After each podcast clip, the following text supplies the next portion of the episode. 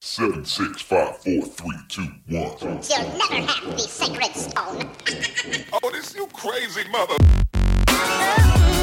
Hier ist der OMT Podcast mit brandneuem Stoff für eure Online-Marketing-Dröhnung zwischendurch.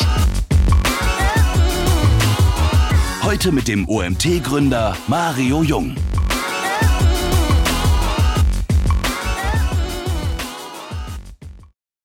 So, wir kommen zum vorletzten Akt des heutigen Tages und haben mit dem Nils Danke einen Gast, den ich genau wie die anderen auch mich sehr freue, dass er dabei ist. Ihr seht leider kein Kamerabild. Wir haben die Kamera kurzfristig nicht zum Laufen gebracht. Passiert, ist ein Live-Format, können wir nicht ändern.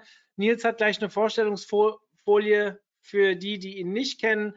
Aber ich glaube, im OMT-Kosmos sollte Nils auch mittlerweile relativ bekannt sein. Dementsprechend ähm, sehe ich das mit, sehe ich es nicht ganz so schlimm. Nils, erstmal herzlich willkommen. Danke, Mario. Genau. Dann habe ich eine Sache, die ich eben im Webinar nicht mehr machen konnte, weil wir an Anschlag gekommen sind.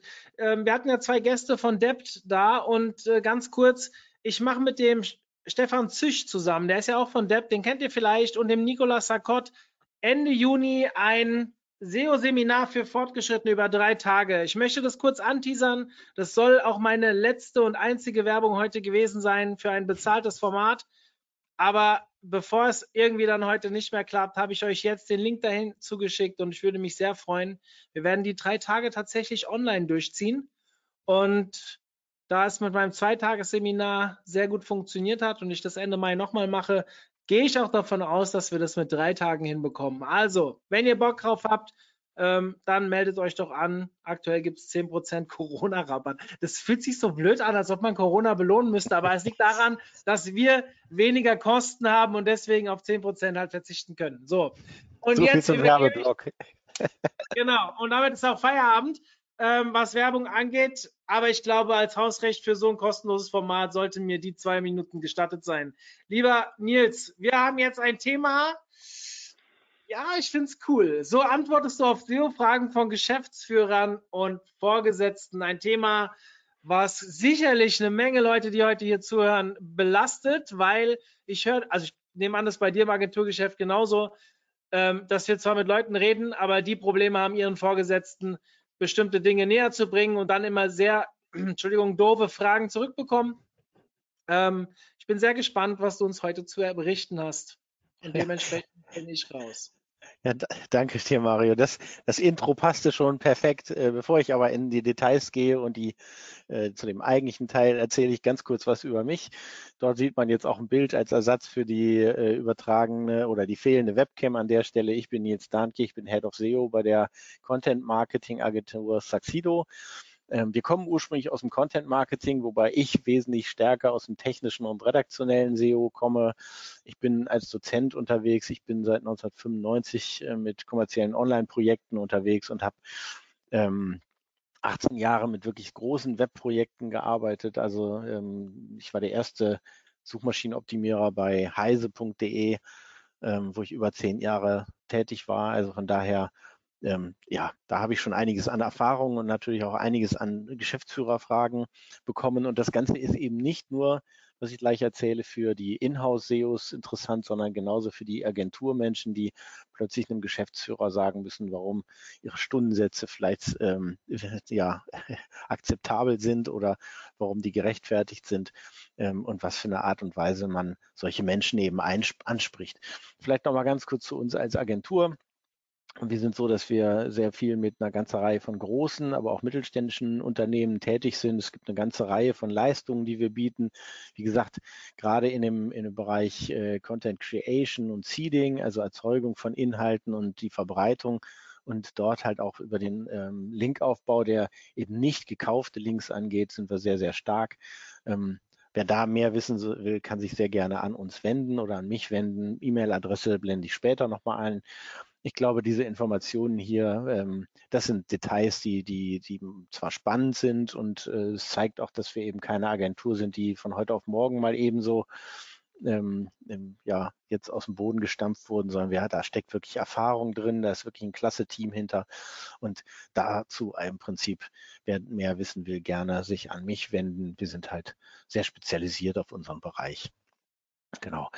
So antwortest du auf SEO-Fragen von Geschäftsführern und Vorgesetzten.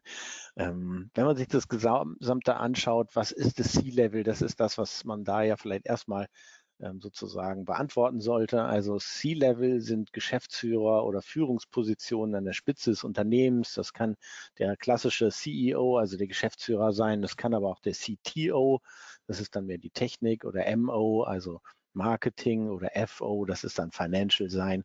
Das sind so die, mit denen man da häufig zu tun hat und die eigentlich sich natürlich auch damit gar nicht beschäftigen müssen, was wir tun. Geschäftsführer oder Führungspositionen an der Stelle sind ja häufig eher auf der Metaebene unterwegs ähm, und so sind, sind so, dass sie sich dann mit Details auch gar nicht auseinandersetzen sollten.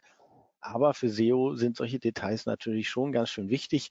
Und wenn wir mit denen zu tun haben, dann haben wir oft ähm, als Suchmaschinenoptimierer einen sehr eindeutigen Eindruck davon, wie diese unterwegs sind. Ähm, was Online-Marketing oder was Suchmaschinenoptimierung angeht. Und ähm, dieses Symbolbild hier sei mir verziehen, aber das ist äh, das, was, was wir so häufig ähm, als Eindruck an der Stelle haben. Und deswegen ist so eine Frage, die auch immer wieder kommen kann, was machen Sie eigentlich den ganzen Tag? Und da muss man natürlich ganz klar sagen, da muss man unterscheiden, was die Eltern denken, was Kollegen denken, was mein Chef denkt. Also gerade Chefs sind häufig so, man dreht an irgendwelchen Knöpfchen ähm, oder irgendwelche Projekte, kommt der SEO vorbei, kommt noch mal, macht noch ein bisschen äh, äh, Elfenstaub oben drüber und anschließend funktioniert alles. Ähm, äh, wie ich mir es vorstelle, wie mein Job sehr aussehen sollte, sieht natürlich auch ganz anders aus. Freunde denken sowieso, das ist irgend so ein Guru, was auch immer, der da tut, am Ende funktioniert irgendwas was man tatsächlich macht, ist ganz, ganz viel, dass man anderen Menschen überhaupt erstmal transparent macht, worum geht es dabei, dass man überhaupt erstmal ein Verständnis dafür erzeugt, ähm, warum es wichtig ist, dass es ein interdisziplinäres Thema ist und warum das Ganze eben nicht einfach nur eine Abteilung ist, die man irgendwo in der Technik oder so ansiedelt. Und deswegen ist das Ganze so, dass man direkt auch zu dem Thema kommt, wie viele Details vertragen Führungskräfte. Denn normalerweise ist das Ganze eben so, dass äh, ein Geschäftsführer eben nicht wirklich Interesse daran hat und Details wissen will, was wir so machen. Das ist nicht so, dass der sich um Taktiken irgendwie wirklich interessiert oder solche Sachen, sondern Führungskräfte interessieren eigentlich nur Ergebnisse. Und genau das ist das. Und da ist die Gefahr, wenn man als Suchmaschinenoptimierer hingeht und denen plötzlich mit wirklichen Details kümmern äh, kommt und denen die erzählt, dann landet man ganz schnell in der, dieser Nerd-Ecke. Und die Nerd-Ecke, die ist wirklich eine, eine, gefährliche Position, da willst du nicht, nicht, denn dann bist du aus Sicht äh, vom C-Level so ein Nerd, der ein HDMI-Kabel in den Fernseher stecken kann und der gerufen wird, wenn dein Druckertreiber neu installiert werden will. Und das ist genau das, wo du eigentlich gar nicht sein möchtest und wo du auch nicht hingehörst. Und wenn du in der Ecke erstmal bist, ist es total schwierig, da wieder rauszukommen. Und deswegen ist es an der Stelle wirklich so, dass du versuchen musst zu verstehen, was solch einen Geschäftsführer interessiert, wie du mit dem arbeitest, wie du mit ihm, ihm Sachen erzählst, was er so wissen sollte, was er nicht wissen solltest. Und diese Details und gerade irgendwelche solche Metriken, die uns vielleicht sehr interessieren, auch im Operativen sehr, sehr wichtig sind, die sind für Geschäftsführer oder den C-Level eben als allgemein nicht wirklich wichtig. Das ist ein ganz, ganz wichtiger Punkt. Und ähm, deswegen kommt dann häufig so dieses, warum sollten wir in SEO investieren und nicht in, und da kannst du was Beliebiges wirklich rein, äh, reinsetzen. Also ähm, das ist so eine Frage, die sehr häufig kommt. Und da muss man erstmal das Verständnis schaffen, damit klar ist, ähm, warum ist das so? Also was ist an der Stelle wichtig? Und der, der C-Level ist so, dass er, das gibt er nicht gern zu, aber eigentlich hat er Angst, dass er dort in etwas Geld reinsteckt, was sich nicht lohnt. Also wo er Geld dir gibt, du machst etwas und am Ende sieht er keinerlei Erfolge. Und Erfolge, da geht es um die Frage, was er für ihn als Erfolg klar definiert und warum das Ganze relevant ist. Und ähm, ich arbeite da sehr gerne mit Bildern und ähm, da ist halt häufig so diese Frage, es gibt ganz viele Unternehmen, die machen Push-Marketing, also zum Beispiel Printkampagnen, Werbekampagnen im Radio, im Fernsehen, im, auf, in Tageszeitungen, auf Plakatwänden, Flyer verteilen, was auch immer. Oder sie, sie sprechen auf Konferenzen zu irgendwelchen Themen. Und das, was häufig passiert in, in unserer heutigen Gesellschaft, ist eben, ähm, dass die Nutzer einfach ihr Handy in die Hand nehmen und nach dem Thema googeln.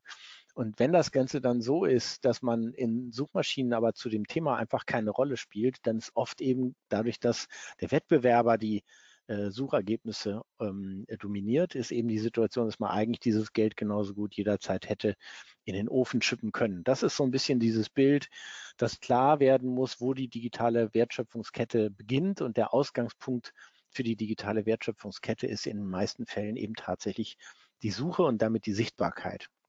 So, wenn wir uns das also mal genau angucken, müssen wir eigentlich versuchen, dahin zu kommen, dass von der klassischen Push-Strategie weggeht, ist zu einer Pull-Strategie. Also, dass wir klar machen müssen, Sichtbarkeit ist der Anfang. Danach kommt also Menschen geben ihr Problem in Google ein.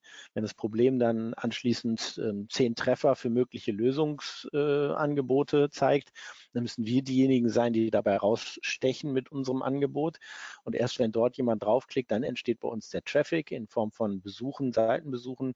Dann erst entsteht die Conversion in Form von Kontaktanfragen, Downloads, also das, womit ich später dann auch eben Umsätze machen kann. Und erst wenn diese Conversion passiert ist, entstehen Umsätze und Gewinne.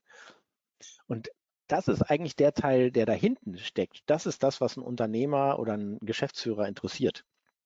Der Teil davor erstmal gar nicht. Und wenn ich das Ganze dann ihm plausibel machen kann oder wenn ich ihm da eine Wertigkeit für geben kann, dann kann ich natürlich auch einfach hingehen und ihm sowas wie zum Beispiel hier so ein Sistrix Sichtbarkeitsindex zeigen und die Entwicklung der eigenen Domain ähm, zeigen. Aber da muss man sich darüber im Klaren sein, dass so etwas nicht einfach so funktioniert, weil das sieht erstmal, ja, geht doch hoch, sieht doch gar nicht so schlecht aus. Ja, da war mal eine kleine Lücke, aber geht wieder bergauf, ist doch alles toll. Und ähm, wenn dieses Gefühl besteht, dann hast du im Prinzip nicht klar gemacht, warum es wichtig ist, dich zu ähm, dein, oder dir, dir das Geld und dir das Budget zu geben. Und genau das ist aber ein wichtiger Punkt. Und der Sichtbarkeitsindex ist an der Stelle natürlich ein vergleichender Index. Und deswegen ist der Vergleich mit dem Wettbewerber natürlich wichtig. Und wenn man dort dann zeigt, okay, bei uns sieht es zwar gerade schön aus, aber im Vergleich zum Wettbewerber stehen wir halt einfach sehr, sehr schlecht da. Der ist deutlich besser. Das bedeutet an der Stelle plötzlich erkennt ein Geschäftsführer, ah, okay, es geht also darum, dass wir eigentlich erstmal zum Wettbewerber aufschließen oder dass wir eben nicht überholt werden und irgendwann irrelevant werden. Das sind Aufmerksamkeitspunkte, die halt so sind, dass sie dann tatsächlich dafür sorgen, dass man erstmal das Gehör geschenkt bekommt und eine Aufmerksamkeit da ist. Und dann kommt natürlich als nächstes irgendwann die Frage, was wird uns das kosten? Ja, und die Kostenfrage, die ist ein Punkt, der ist so, dass er uns auch länger noch begleiten wird.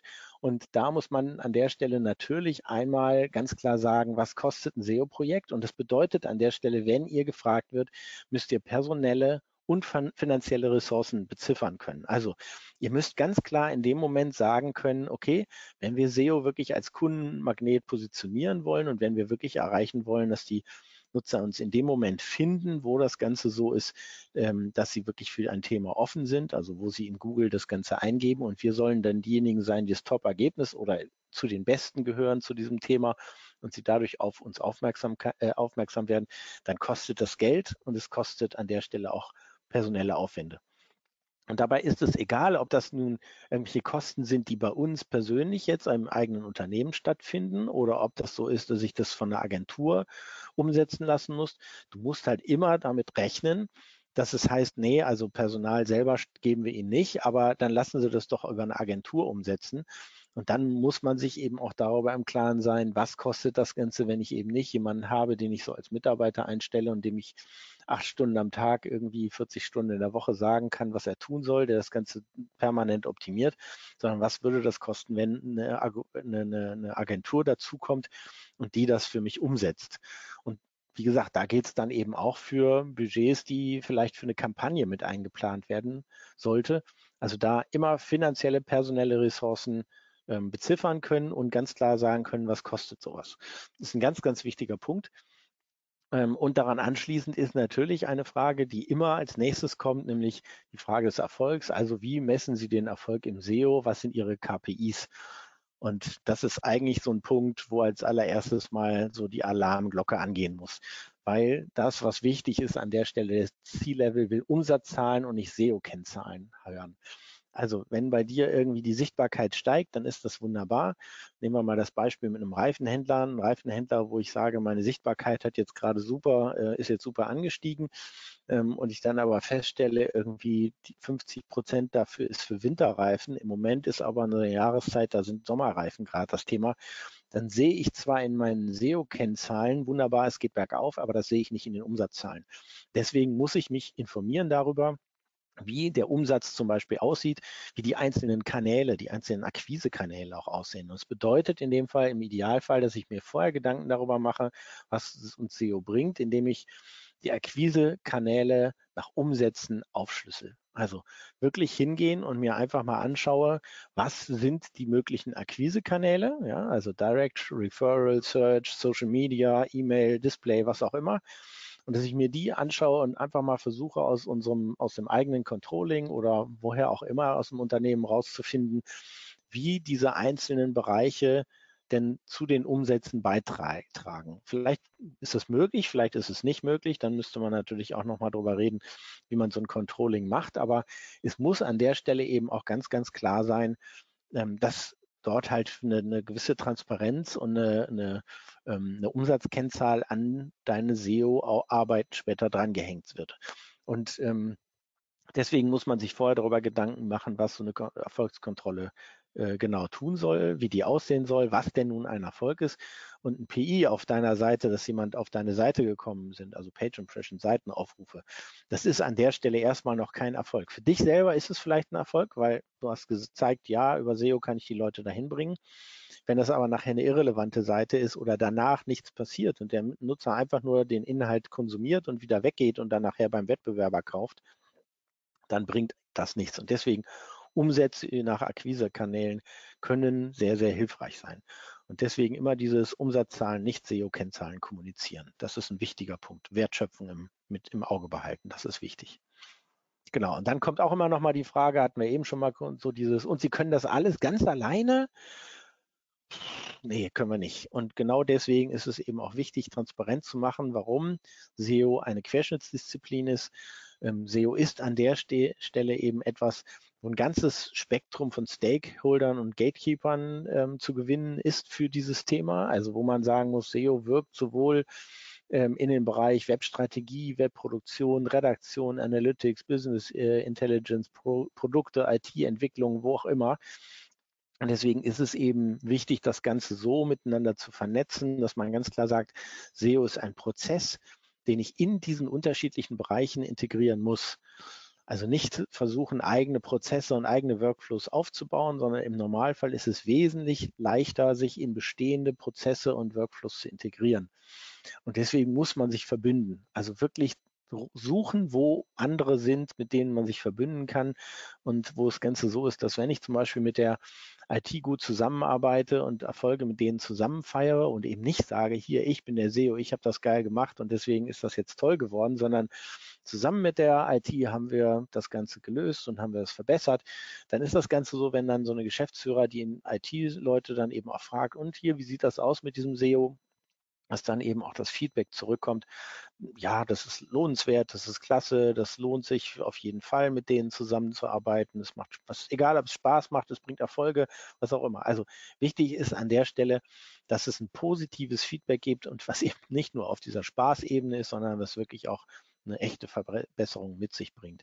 Das ist ein Punkt, der ist an der Stelle sehr, sehr äh, spannend und deswegen auch die Stakeholder so ein bisschen ja, nach und nach im Prinzip ähm, äh, ja, auszubilden und ihnen mehr Verständnis für das Ganze mitzubringen, ohne dabei arrogant zu wirken. Also nicht von oben herab, sondern mit ihnen zusammen etwas erarbeiten, an Sachen, an Verbesserungen arbeiten ähm, und dadurch im Prinzip bei den Menschen, die für dich sprechen können, später zu erreichen, ähm, dass der C-Level im Prinzip sieht, dass deine Arbeit wertig ist. Den C-Level, den musst du nicht äh, darüber informieren, wie so etwas genau funktioniert und den interessiert auch nicht so im Detail, ob das jetzt ein No-Follow aus dem HTTP-Header gekommen ist oder ob das aus den Metadaten ist. Wenn du das machst, dann langweilst du den und dann verschwendest du seine Zeit und sein Geld. Und das mögen die auf gar keinen Fall. Und ähm, deswegen ist es immer wichtig, an der Stelle ähm, darauf zu achten, wie man so etwas kommuniziert. Und daran schließt sich an der Punkt 6, wie verbessert sich unser Ranking, wenn wir den Seitentitel ändern. Das ist nämlich so ein, es ist eine aus unserer Sicht häufig eine völlig bescheuerte Frage. Es kann auch manchmal so Sachen sein, wenn wir jetzt die Meta-Description von 1000 Seiten ändern, wie wird sich dadurch unser Ranking verändern? Ähm, erstmal noch vielleicht überhaupt nicht. Man kann das nicht auf so eine einzelne Maßnahme isolieren. Ähm, ja, Seitentitel, Meta-Description sind natürlich wichtig. Ähm, aber einfach es so runterzubrechen, so nach dem Motto, naja, der wollte irgendwie einen bestimmten Betrag, wenn wir ihm nur 10 Prozent davon geben, dann kann er eine einzelne Maßnahme umsetzen und deswegen wird nachher alles gut. So funktioniert es eben nicht und das ist ein sehr, sehr wichtiger Punkt. Darüber muss man eben reden.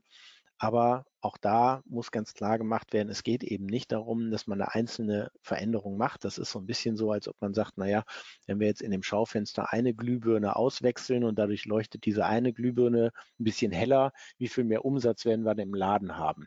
Da kann man auch sagen, gar keine. Ja, also auf der anderen Seite muss man vorsichtig sein, dass es nicht so ist, so nach dem Motto, naja, der hat gesagt, Seitentitel müssen nicht geändert werden, dann machen wir das auch nicht. Also da muss man ein bisschen Fingerspitzengefühl ähm, erreichen. Und da muss man auch so ein bisschen gucken, worauf springt dein Ansprechpartner an. Markus Tandler hat an der Stelle auf der SEO.com darauf hingewiesen, dass die CTR, also die, die Klickrate, Nutzerverhalten, ähm, sehr, sehr wichtig sein können für das Ranking. Und auch das ist eben ein Punkt, ja, das gehört natürlich zum Seitentitel dazu, aber es bleibt eben nicht dabei. Und deswegen ist es eben auch wichtig, diese Gesamtzusammenhänge auf der einen Seite im Kopf zu haben und ein Verständnis dafür zu ähm, bekommen oder zu vermitteln an der Stelle eigentlich mehr.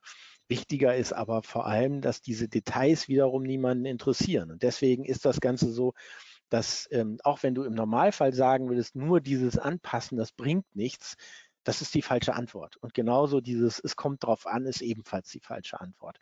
Wichtig ist an solcher Stelle eher Prognosen auszusprechen, eventuell auf Messwerte zurückzugreifen oder eben so eine Studie, wenn das interessiert. Ich zeige oder sage nachher nochmal meine E-Mail-Adresse. Der kann sich gerne bei mir melden. Wir haben dieses White Paper rausgebracht zu User-Signalen, also Nutzersignalen, welchen Einfluss die auf das Ranking haben und die sind schon immens. Und das Wichtige ist an der Stelle wirklich, also Messwerte CTR-Messwerte bedeuten im Prinzip, schaut euch an, gute Überschriften, wie hoch ist da die CTR, also die Klickrate in den Suchergebnissen, das könnt ihr aus der Search-Konsole euch rausziehen, im Vergleich zu Seitentitel und Meta-Description, die wirklich schlecht sind. Und wenn ihr dann an der Stelle zum Beispiel sowas sagt, ihr geht davon aus, dass 30 Prozent besser das Ganze sein wird, ist das zwar schön, und nachher wird man euch vielleicht darauf ansprechen. Aber natürlich spielen da noch eine ganze Reihe von weiteren Faktoren drin eine Rolle. Das wisst ihr, aber das sind wieder Details, die spielen im ersten Moment keine Rolle. Deswegen ohne Zahlen glaubt ihr kein Mensch. Ihr müsst Zahlen nennen können. Und als nächstes kommt dann im Prinzip auch die nächste Frage, können Sie konkrete Ergebnisse Ihrer bisherigen Arbeit nachweisen? Und das ist halt ein Punkt, wenn du schon länger dabei bist, musst du an der Stelle eben ganz klar sagen, das Reporting muss auf Zielgruppen und Stakeholder ausgerichtet sein. Und deswegen ist es halt auf der einen Seite so, dass dir darüber im Klaren sein muss, wen interessiert was, also was für Kennzahlen und was für Werte ähm, muss ich kommunizieren. Wie gesagt, SEO-Kennzahlen interessieren den Ziellevel nicht. Das können die Operativen später, die kann das interessieren, also die Kollegen, mit denen du in Technik, Redaktion, Marketing, Sales zusammenarbeitest, ja, aber ein Geschäftsführer nicht.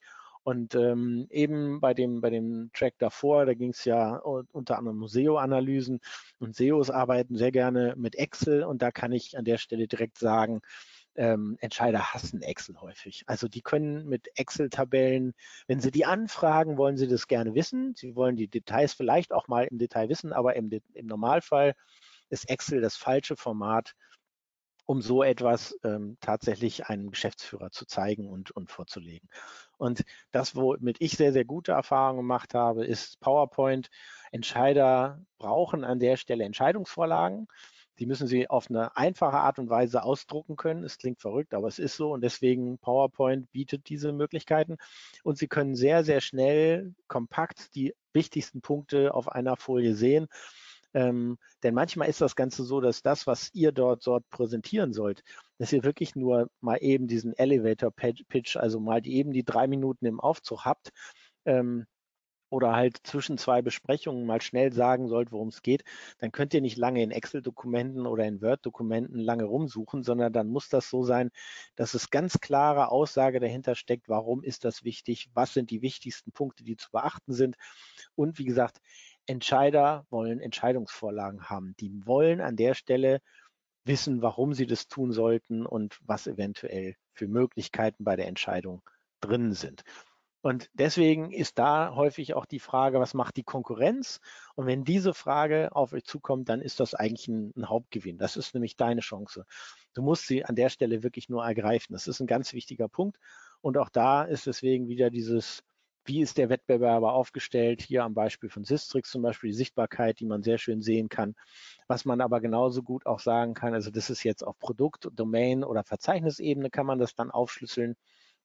Aber es ist natürlich genauso bei Market Share die Frage, wer ist mein Benchmark? Mit wem muss ich mich da tatsächlich für ein Thema oder für meinen Markt auseinandersetzen? Das sind Punkte, über die ich mir da sehr, sehr genau im Klaren sein muss. Und das ist das, wo ich im Prinzip punkten muss an der Stelle, wenn eben die Frage stell, äh, steht, wie sieht denn das mit dem Wettbewerb aus? Und ähm, das nächste, was sich daran anschließt, ist dann häufig die Frage, können ähnliche Ergebnisse bei reduzierten Kosten erzielt werden? Das ist häufig das, was so ein Chief Financial Officer, also ein CFO einen fragt. Ähm, und wenn ihr das hört, auch da wieder Alarmglocke ähm, an, denn das ist ein, ist ein Punkt, der sehr, sehr wichtig ist. Dieses, was ich eben schon mal gesagt habe, Entscheider wollen Entscheidungen treffen, ist wirklich elementar. Also gebt ihnen die Möglichkeit, dort wirklich etwas so zu, zu, zu, zu entscheiden, äh, dass sie auf Basis von Fakten und nicht von Bauchgefühl entscheiden müssen. Ja, also CEOs sind an der Stelle Entscheidungsträger und keine Problemlöser. Das ist ein ganz wichtiger Faktor an der Stelle. Und deswegen Entscheidungsvorlagen immer sachlich aufbereiten, immer ganz klar machen, ja, wir können es zum Beispiel auch mit 20 Prozent oder 10 Prozent weniger, aber dann ist das und das zu erwarten. Und deswegen diese Lieblingsfrage der Reduzierung der Kosten, darauf müsst ihr vorbereitet sein. Wenn ihr also selber wisst, ich brauche unter 30.000 Euro nicht anzufangen, dann dürft ihr nicht mit 30.000 Euro ins Rennen gehen. Und deswegen sind Entscheidungsvorlagen so, dass sie, wie gesagt, sachlich sein müssen, aber es muss gleichzeitig so sein, dass es dem Entscheider möglichst einfach gemacht werden muss, eine Entscheidung zu treffen. Ja? Und im Zweifelsfall ist es so, dass man dann auch mal krass zeigen muss, was zwischen deinem Budget und was zu, zwischen der Erwartung für eine Diskrepanz liegt. Also wenn das so aussieht in dem Fall, also wirklich so dieses, ich habe zwei Möglichkeiten, wie das Ganze ist, ist natürlich jetzt visuell ein wenig über, übertrieben, aber ich muss an der Stelle natürlich ganz klar sagen, wenn ich solch eine super hübsche Meerjungfrau haben darf äh, oder haben will und damit halt wirklich an den Start gehen will, dann darf mein Budget nicht so sein, dass es an der Stelle gerade mal für einen Hotdog und ein Würstchen irgendwie passt. Das ist eben nicht genau das, worum es geht. Also Deswegen versuchen, die konkreten Auswirkungen zu benennen, die zwei Lösungsvorschläge an der Stelle wirklich für Vor- und Nachteile haben. Das ist eine Entscheidungsvorlage und das muss so gut vorbereitet sein, dass die beiden Varianten so sind, dass klar wird, warum deine Variante, die du bevorzugst, im Prinzip besser ist. Also versuch sie besser auszuschmücken, besser zu begründen und ähm, an der Stelle mein persönlicher Tipp ist immer noch eine Patrone im Gürtel behalten, also nie alle Fakten auf die Folien schreiben, damit, wenn der sich vorher vorbereitet auf den Termin und gegen alles ein Gegenargument hat, dass ihr immer noch mindestens einen Punkt habt, wo ihr sagen könnt, okay, und damit lege ich nochmal nach, denn darauf konnte er sich dann nicht vorlegen, äh, vorbereiten. Ja, ganz wichtiger Punkt. Und auch wichtig ist an der Stelle ein Framing. Also für das Budget einfach ein Gespür zu kriegen, warum ist das Ganze etwas wert. Interessanterweise ist Print häufig so, dass es viel, viel mehr Wertigkeit auch in Form von Budgets erfährt. Und wenn ich mir sowas anschaue, ja, Apothekenumschau, das ist eine Preisliste gültig. Ab 1. Januar war diese hier jetzt. Da kostet, äh, das sind zwei Ausgaben im Monat, da kostet eine, also eine Seite kostet 75.100 Euro in der ersten, also zum Anfang des Monats und zum 15. dann 73.900 Euro. Sprich, wenn wir einen Monat in der Apothekenumschau sichtbar sein wollen, müssten wir 138.570 Euro als Budget haben. Und wenn ich überlege, was wir als Suchmaschinenoptimierer mit so einem Budget machen können, das ist schon einiges. Und damit sind wir eben nicht nur mal eben einen Monat lang sichtbar für die Leute, die in der Apotheke irgendwie auf die Idee kommen, so ein Magazin mitzunehmen. Ja, und deswegen ist es ganz wichtig, setzt das ruhig mal in eine Relation zur klassischen Werbung. Dafür, dort sind Budgets häufig nämlich einfach gewohnt. Und das ist auch überhaupt kein Problem, dass mal eben 4.000 oder 6.000 Euro vielleicht für eine Zeitungsanzeige ausgegeben wird. Ähm, wenn du aber gleichzeitig sagst, ja, ich möchte ganz gerne hier eine, äh, eine Kampagne machen, wo wir Texte einkaufen und diese Texte kosten, was weiß ich, 30 Cent pro Wort oder 70 Cent pro Wort, völlig egal, dann ist es häufig so, dass ein, ein Unternehmer oder ein Geschäftsführer überhaupt kein Preisgefühl dafür hat, ob das hoch oder niedrig ist. Ja, die wissen nicht, wie viel ein Text, wie lang solche ein Text sind. Und deswegen, wenn du sagst, ich brauche für eine Kampagne 30.000 Euro, ist das erstmal viel. Wenn ich aber sage, naja, die Kampagne hier in der und der, dem und dem Magazin, die hat jetzt 100x Euro gekostet und wir würden die ganz gerne ins Digitale verlängern und bräuchten dafür nochmal 50.000 Euro, dann ist das Framing, also das Gefühl erstmal wesentlich geringer, was dort geschaffen worden ist. Sprich, die Chance, dass man das Budget freigegeben kriegt, wird dadurch deutlich äh, besser. Und das, was als nächstes daraus häufig dann entsteht, ist, wie wird SEO unsere Markenpräsenz beeinflussen? Und da ist es ganz, ganz wichtig an dieser Stelle, das sind häufig die Fragen, die vom CMO, also dem Marketing Officer kommt. Bei dem ist das Ganze so, die Botschaft, die der verbreiten will, ist an der Stelle, das Unternehmen ist der Star. Ja? Also die Zielgruppe muss an der Stelle erkennen, wie geil die Marke ist, wie toll die Marke ist. Es interessiert niemanden, ob du an irgendwelchen Keywords gedreht hast, ob du Link-Building dafür gemacht hast oder was auch immer. Die Antwort muss an der Stelle so sein, dass es auf die Ziele dieses Marketing Officers einzielt. Also mach seine Ziele zu deinen Zielen. Das ist ein ganz wichtiger Punkt an der Stelle. Und deswegen, SEO ist positiv für die Markenpräsenz und ist so, dass sie natürlich zu qualifizierten Leads führt. Das stimmt ja auch. Und deswegen ist es wichtig, das auch in dem, was er hören will, also in seiner Sprache ganz klar so zu kommunizieren. Dann sagt der natürlich als nächstes, wie viele Leads wird uns SEO bringen?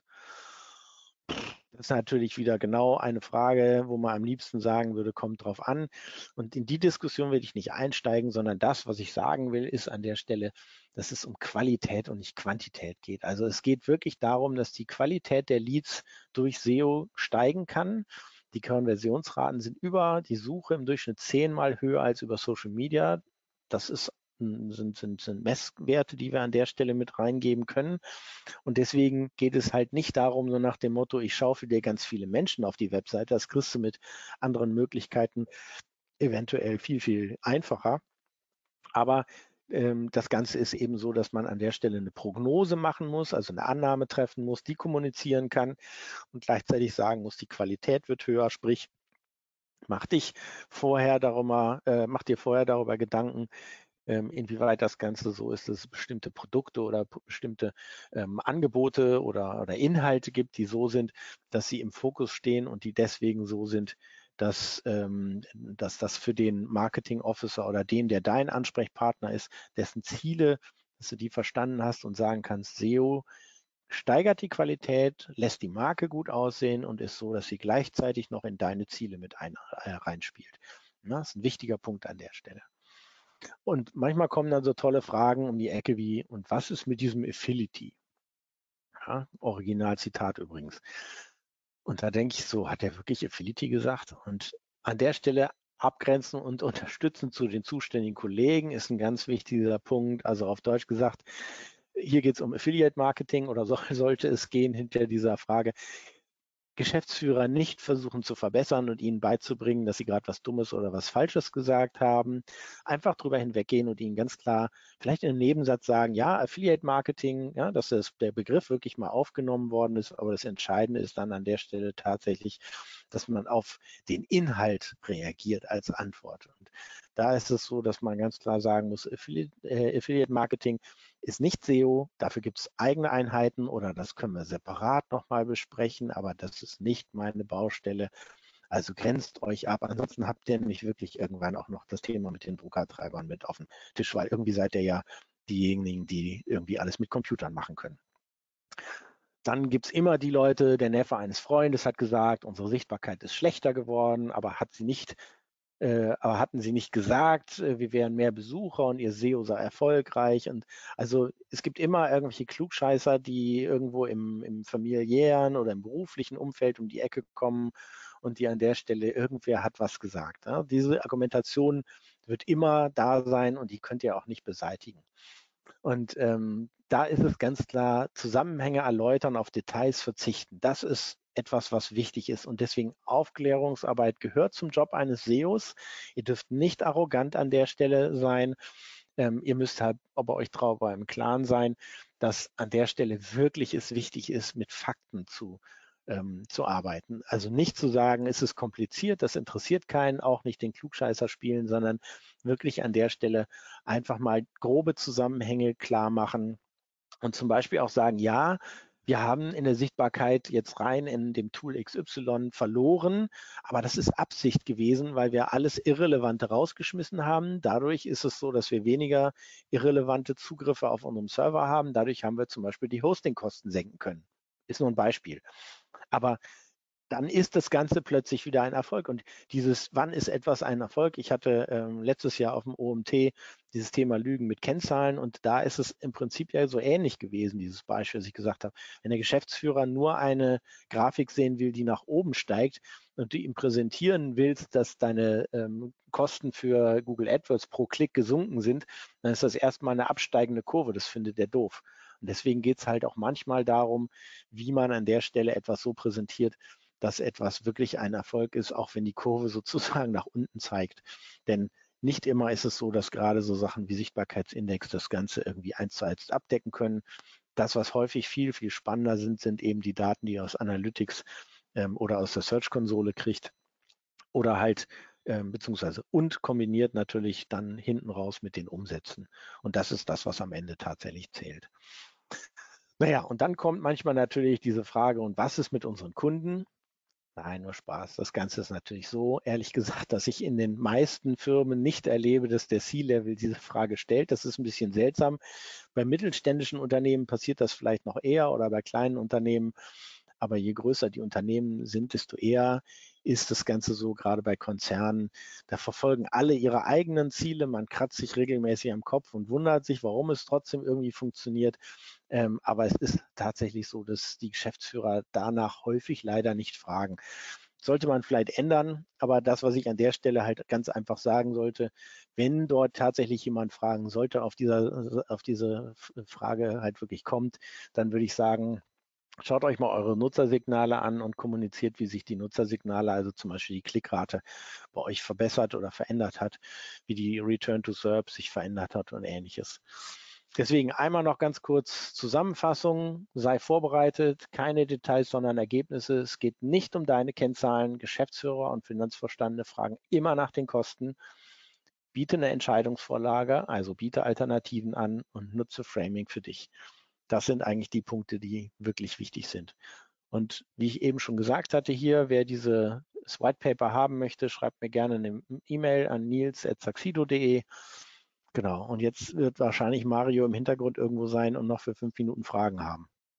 Ja, Mario, das kann gut sein. Also, ja. also, tatsächlich habe ich aktuell noch keine Frage. Das äh, wundert mich fast ein bisschen, weil bei den ersten Vorträgen habt ihr wirklich sehr, sehr guten Input geliefert. Aber ich muss auch sagen, das war auch ein klasse Vortrag. Also das, ich habe mich an so vielen Stellen so wiedergesehen und denke mir so, ey, gut, dass mal einer sagt. Aber ähm, das hat Dankeschön. wenig Fragen übrig gelassen, sodass ich auch ein bisschen ohne Fragen bin. Helft mir mal, Leute. Also wenn ihr jetzt. ah ja, da kommt das erste, das erste kommt schon rein. Ich, auf die Leute ist doch Verlass. Wunderbar. So, ähm, bei, bei, mir funktioniert vieles mit Style Guides. Jetzt geht es darum, in unserem Shop die Herstellernamen vernünftig darzustellen. Also zum Beispiel Siemens Spülmaschine XYZ und nicht Siemens GmbH und Co. KG Spülmaschine XYZ. Dazu soll ein Style Guide erstellt werden. Wie kann ich das am besten begründen? Mit Zahlen? Fragezeichen? Also schönes Beispiel und ähm, wo ich als erstes gerne gucke, ähm, Google gibt manchmal solche Playbooks raus. Also es gibt von, von Google eine ganze Reihe sogenannter Playbooks, wo sie Best Practice Beispiele zeigen.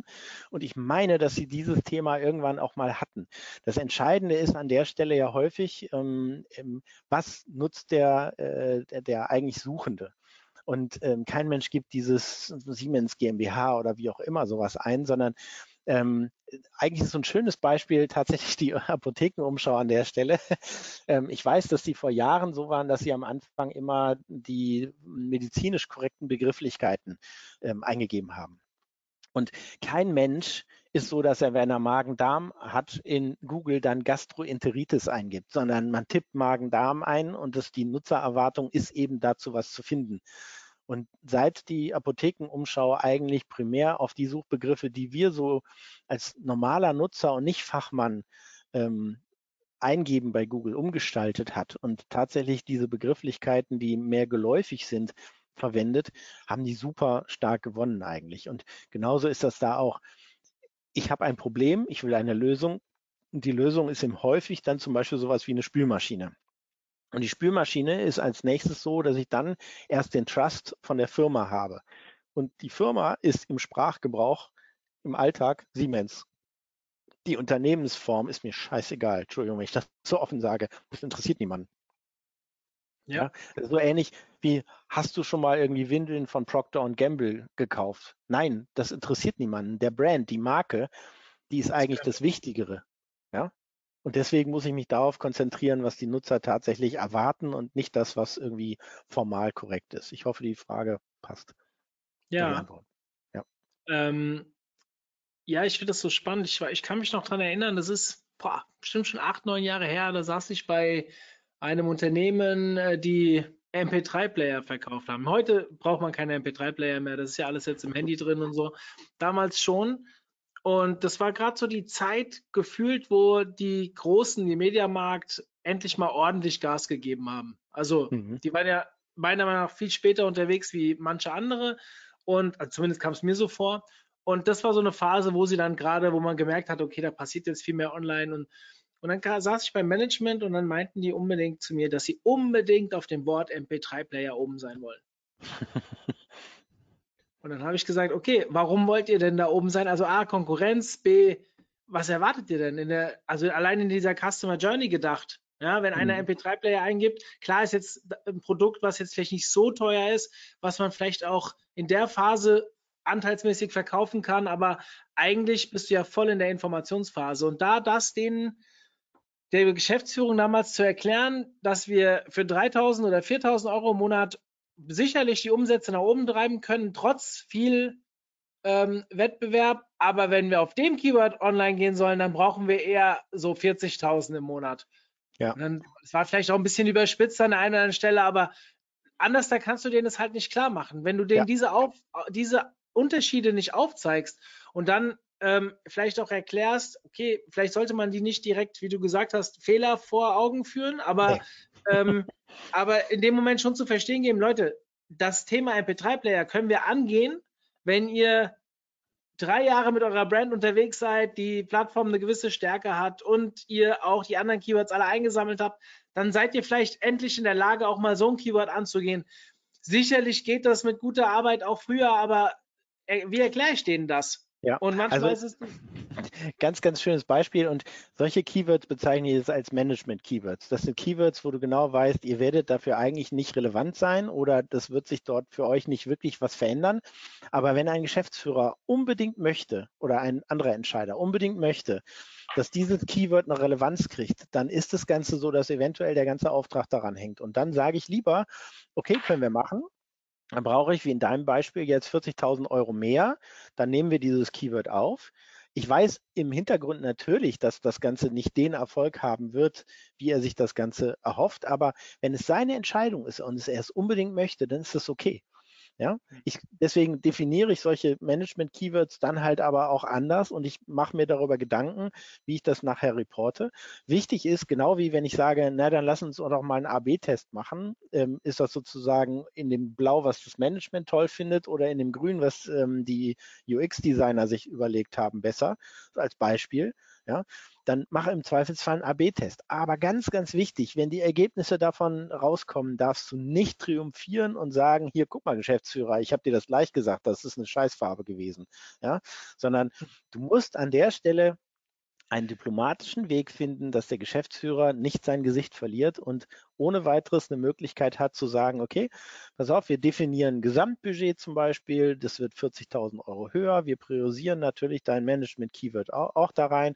Und wenn er später feststellt, okay, das hat nichts gebracht, dann kann man ohne weiteres das, das, das komplette Budget ein bisschen weiter in die Richtung shiften oder langsam abnehmen lassen für das Management-Keyword, wo der Geschäftsführer dann selber erkannt hat, dass es vielleicht nicht hilfreich war aber man muss dann eben ihm auch sein Gesicht wahren. Also er darf, mhm. er darf nicht, wenn er dich damit beauftragt hat, ähm, das Gefühl am Ende haben, er sei in irgendeiner Form der Verlierer. Das ist ja. das, was ich am Anfang sagte. Er braucht die Sicherheit und er muss dir vertrauen können, dass das, was du nachher machst, ihn als Gewinner dastehen lässt. Das ist wichtig. Hm. Ähm, bevor ich zur letzten Frage komme, wir sind schon am Ende unserer Zeit, aber eine Frage machen wir noch kurz. Der Link zu unserer letzten Veranstaltung heute also Veranstaltung nicht so blöd, zu unserem letzten Webinar heute. Da geht es um das Thema Wikipedia. Ähm, ja, ein Thema, was unter SEOs immer mal wieder angeschnitten wird. Was genau dort präsentiert wird, weiß ich nicht. Dementsprechend kommt einfach vorbei und schaut es euch an. So, ähm, es kam mal eine Frage rein. Wie schafft man es in einem Konzern mit sehr vielen Website-Verantwortlichen ohne SEO-Know-how, das Thema SEO aktiv voranzutreiben? Wo soll es aufgehängt werden? Was soll man als einer von vielen Website-Verantwortlichen empfehlen? Ja, also aufhängen, je höher es im C-Level aufgehängt ist, also desto besser. Also wenn du die Möglichkeit hast, ähm, versuch es dort aufzuhängen, wo das Ganze so ist, dass jemand ähm, ist, der Einfluss im Unternehmen hat. Denn erst wenn das Ganze so ist, dass man merkt, dass in der Geschäftsführung ein Verständnis dafür da ist, wird man dir überhaupt zuhören. Und wenn mehrere an der Stelle, jetzt sagen wir mal, um ein Thema konkurrieren, vielleicht auch einfach mal gucken, wo man hingehen kann und sich gegenseitig stärkt. Also gibt es nehmen wir mal ein relativ einfaches Beispiel, vielleicht nicht mit unterschiedlichen Websites, sondern wenn ich mit meinem SEO-Budget gegen ein, das AdWords-Team konkurriere. Ja, wir wissen beide, dass die Informationen, die das eine Team hat, das andere genauso braucht. Also vielleicht einfach gucken, wie man sagen kann, pass auf Leute, lasst uns doch mal schauen, wenn wir nicht gegeneinander, sondern zusammenarbeiten, was wir erreichen können. Denn ganz, ganz wichtig ist das aus einem ganz einfachen Grund. Wenn ich mich dorthin stelle, ein Geschäftsführer sagt zum Beispiel von wegen, wie machen wir das jetzt? Geben Sie mir mal einen, einen Vorschlag. Und ich sage A und der Kollege sagt B, dann wird der Geschäftsführer im Zweifelsfall weder A noch B sagen, sondern wird sagen, pass auf, ihr beide geht erstmal noch eine Runde spielen, ihr überlegt euch, was wir jetzt machen. Ich will von euch bis dann und dann eine Antwort haben.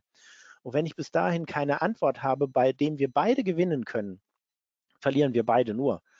Und deswegen lieber im Vorfeld mal absprechen, wo man sagen kann, pass auf. Und wenn es nur so eine politische Sache ist, wie pass auf, bei diesem Projekt unterstütze ich dich, beim nächsten oder bei dem und dem, das war dein Herzensprojekt, unterstützt du mich oder wie auch immer.